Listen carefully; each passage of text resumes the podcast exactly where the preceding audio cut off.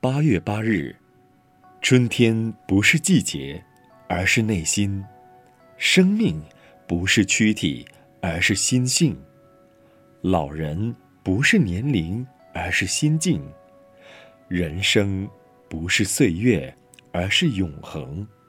人生过去认为青年期是人生的春天，但是经过现在医学保健，人生也应该有第二春。第二春的人生经验丰富，阅历广博，做什么事都能事半功倍。如果是教书的，可能不必准备教材，信口说来都正如活课本。对于人情，不像年轻时乳臭未干，声色无比，与人言谈往往开罪于人。五六十岁的人生，从自己的往昔经验阅历里谈吐彬彬有礼，给人欢喜，给人信任，这不正是展现另一个人生的春天吗？五六十岁的人生，有能力帮助社会做义工，有时间指导各处的社团活动，知识丰富，都能开导后辈，仪态行为都能做别人的榜样，这。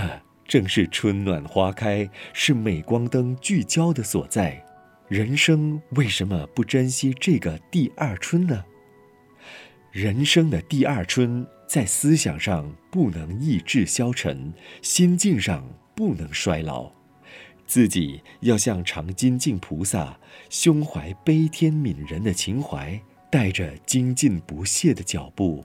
双手播撒春光明媚的种子，赞美春风欣欣向荣的万物，这是人人可得，人人具有，何乐而不为呢？让我们大家一起来把握人生的第二春吧。文思修，人生的第二春，在思想上不能意志消沉，心境上不能衰老。